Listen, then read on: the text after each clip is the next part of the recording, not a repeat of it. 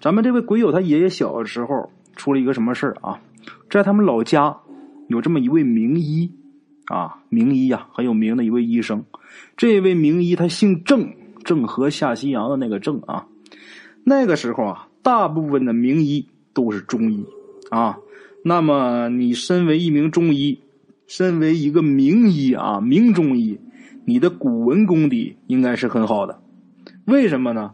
那个时代啊，还没有这个简体字，还都是这个繁体字。你如果呀，这个呃没有点文化啊，你古文不好，你甚至连这个繁体字你都不认识多少的话，那那么多经典的医书，你肯定都是看不懂的呀。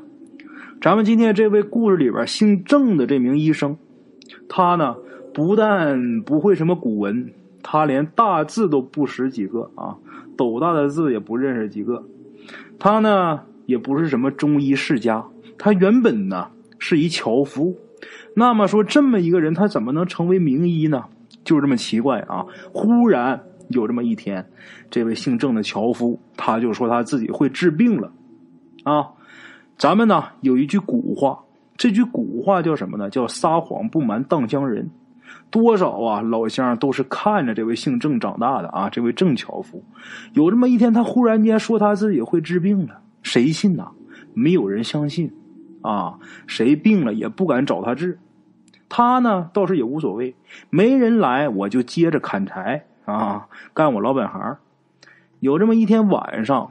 这位郑樵夫啊，他正在睡觉呢，就被人呐当当当砸门声给砸醒了。配上衣服之后，开门一看，是本村的一个乡亲啊，来找他干嘛呢？他这个这位乡亲的老婆呀难产，大晚上的啊，实在是没有办法了。最近啊，又总听这位郑樵夫他吹牛说他会治病，实在是走投无路了，就这么才来找的他。难产这种病啊，别说这一樵夫，就是有多少年丰富经验的老医生，他都不敢接，生死一线呐，是吧？他胆儿倒是挺大，一听说这事儿之后啊，他把衣服穿着穿利索了啊，就跟着去了。等到那儿之后，一看这个产妇的情况，按现在这个钟点来说，她进这个产房啊，这个时间不超过五分钟，然后她就出来了，就跟这个产妇的家人说，就说呀，你媳妇儿没事啊，有救。但是我得回去拿药去。当时啊，这个郑樵夫啊已经是五十多岁了。产妇她丈夫就说呀：“你跟我说啊，药在哪儿？我去拿吧。”因为这个产妇的丈夫当时二十多岁小伙子，他跑得快呀。这位姓郑的医生啊，却跟他说：“不行啊，我不回去，别人找不到我那药。”就这样，过了一会儿啊，他把药给拿来了，然后给这个产妇给灌下去了。很快啊，这产妇就生出一小男孩，母子平安。就这一下，这位郑樵夫这名声就打开了。从那以后，人家改职业了啊，换了门庭了，人家改叫郑医生了啊。很快，他就不再砍柴了，而是坐堂看病。看病呢，给人瞧病是三十枚铜子啊。看完病之后得拿药啊，拿药呢，无论是什么病的药。都是一百个铜子要说贵啊，在当时是真不贵。而且呀，他看过的人啊，看过的病人，他给拿过药，吃完他的药之后，都是药到病除。所以说，看病看的又好，收的钱又不高啊，他这名声啊，很快可就起来了。他看病啊，什么望闻问切什么都没有，就只是简简单单的，然后问问。哪儿不舒服，然后就给人拿药。这药啊，全都是药丸子，能有这个鹌鹑蛋那么大小吧？啊，就跟咱们现在的中医这个大蜜丸那么大啊。分几个不同的颜色，不管是什么病啊，他给开药都是每天吃一丸。他开的药量都是他估摸着这个病几天能好，就给你几丸。但是啊，不管你拿几丸，就是几天的量，都是跟你收一百个铜子。基本上啊，他给开的这些药的药量。就要吃完了，这病也就好了。也有差那么一天两天的，但都是多出一天两天的药啊，没有说不够吃的。多出去的药丸呢，有的穷人呐舍不得扔，等以后再添病了以后啊，就比如同一个人啊，上一次是感冒，那个这位郑医生啊，给他拿了五丸药，结果他吃了三丸好了，剩了两丸呢，他想留着，等下次感冒再吃。但是等他下次感冒，他再吃这个药就不管用啊。就这样啊，慢慢的，这位郑医生的名声是越来越大，县里呢也有很多富人来请他看病啊，非常有钱的人啊，达官贵人都来找他看病。郑医生呢，他也不加价钱。但是唯一有一点啊，他都是看完病以后，他必须得自己回家去取药，他从来没有带着药去的。有的富人呢就说啊，都有钱人呢就说，您给开一方子是吧？我们去好的药铺买点好的药材行吗？他绝不答应，啊，不行，必须得我回家拿药。就这样啊，十来年，这位郑医生他也富甲一方了。为什么呢？别看他收费低呀，关键是什么呢？他看病速度快呀，人家薄利多销啊。正常医医生看一病，人比方说看俩小时，人家一眼就看完了。就这么的，有了钱了，买房子置地，还娶了两房姨太太，在乡下那就是富家翁了啊。等到了这个民国时期啊，军阀混战的时候，有这么一天呐，来了一位大帅。这个大帅啊，就是不是像吴佩孚、张作霖那种大人物啊。民国时期，你只要是有一支队伍，那就敢敢说啊，我是大帅。这个大帅啊，还行啊，虽然说不像这个吴佩孚、张作霖那么牛，那么有实力，他手底下也有那么万把千个人马。这个这位大帅啊，进驻他们这个地方以后啊，没一个月的时间，就把这位郑医生给叫去了。叫他去干啥呢？看病，啊！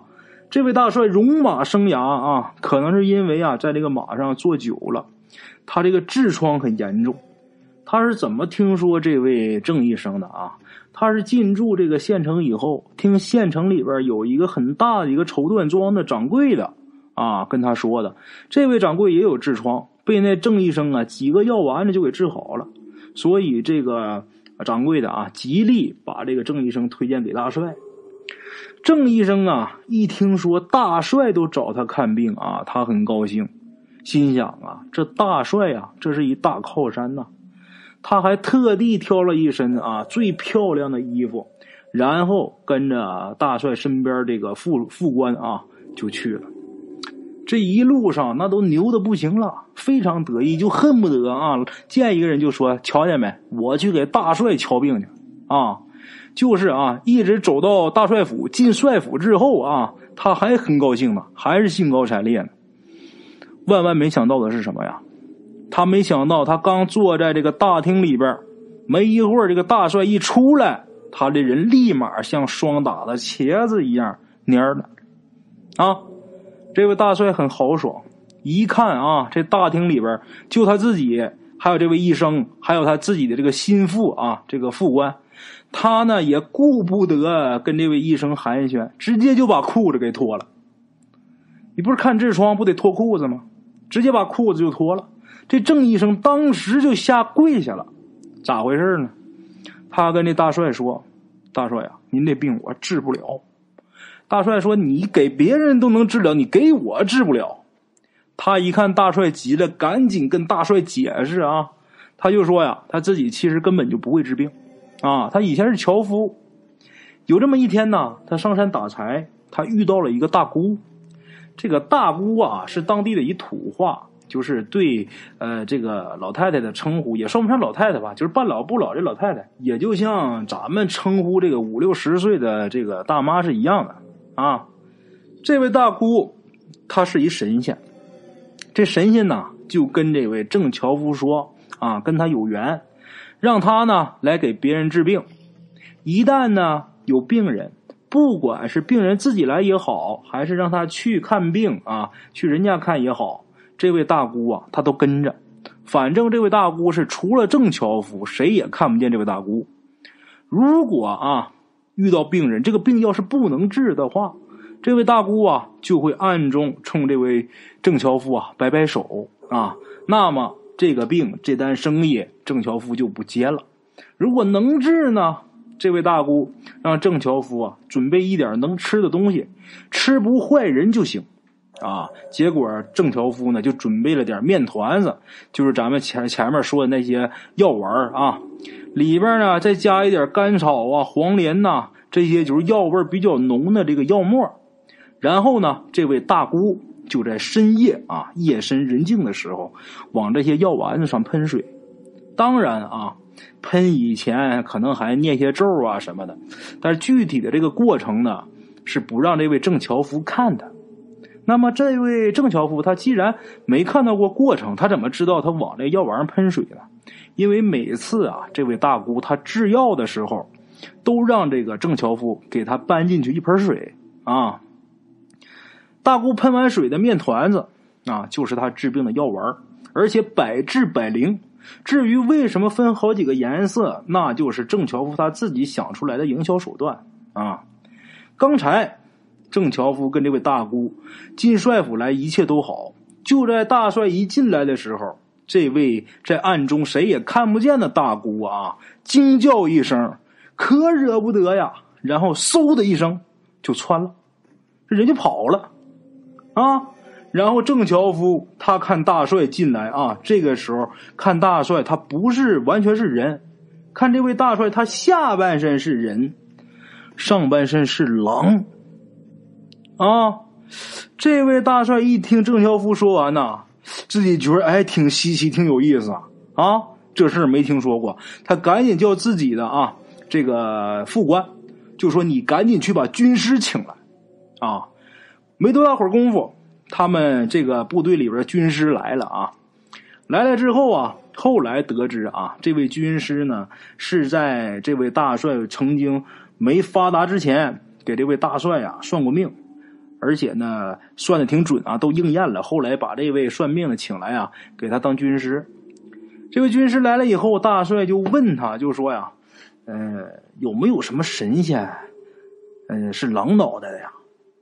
然后这位军师啊，自己想了想，哎，有。大帅赶紧问谁呀？这位军师啊就说：“奎木狼。”大帅就说：“这人是谁呀？”军师就说：“呀。”我跟您说，奎木狼你可能不懂啊，你可能不知道。但是《西游记》里边有一黄袍怪，您知道吗？大帅这时候很高兴啊啊！我听过，我听过。这黄袍怪他还娶了个媳妇儿啊，是吧？说完之后啊，这时候郑医生啊是在那一直跪着没敢起来啊。说完之后，冲着郑医生踢了一脚，就没使劲啊，就说：“来，起来吧，小子，你小子有眼力呀啊！”啊你能看出我的来历啊？得了，别走了啊！给我当一参谋吧。就这样，从那以后，郑医生就变成了郑参谋啊。干了几年，跟着大帅啊。他的后来这位大帅，他这个一万多人啊，被编入这个国军了，被国军给改编了。改编的时候，这位郑医生啊，岁数太大了啊，于是呢，他就领了一笔钱回乡了啊。好了啊，这就是咱们今天这位郑医生的故事啊。